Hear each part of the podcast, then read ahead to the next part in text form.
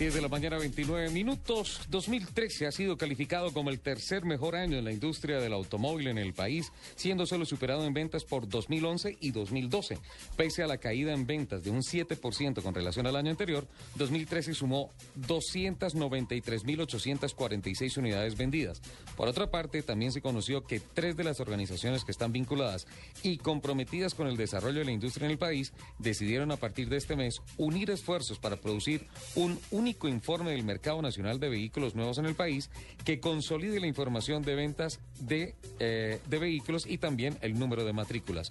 Son ellas la Federación Nacional de Comerciantes FENALCO, la Asociación Nacional de Industriales ANDI y el Comité Automotor Colombiano, manteniendo al equipo Econometría como los administradores de la alianza y obviamente los generadores de la información.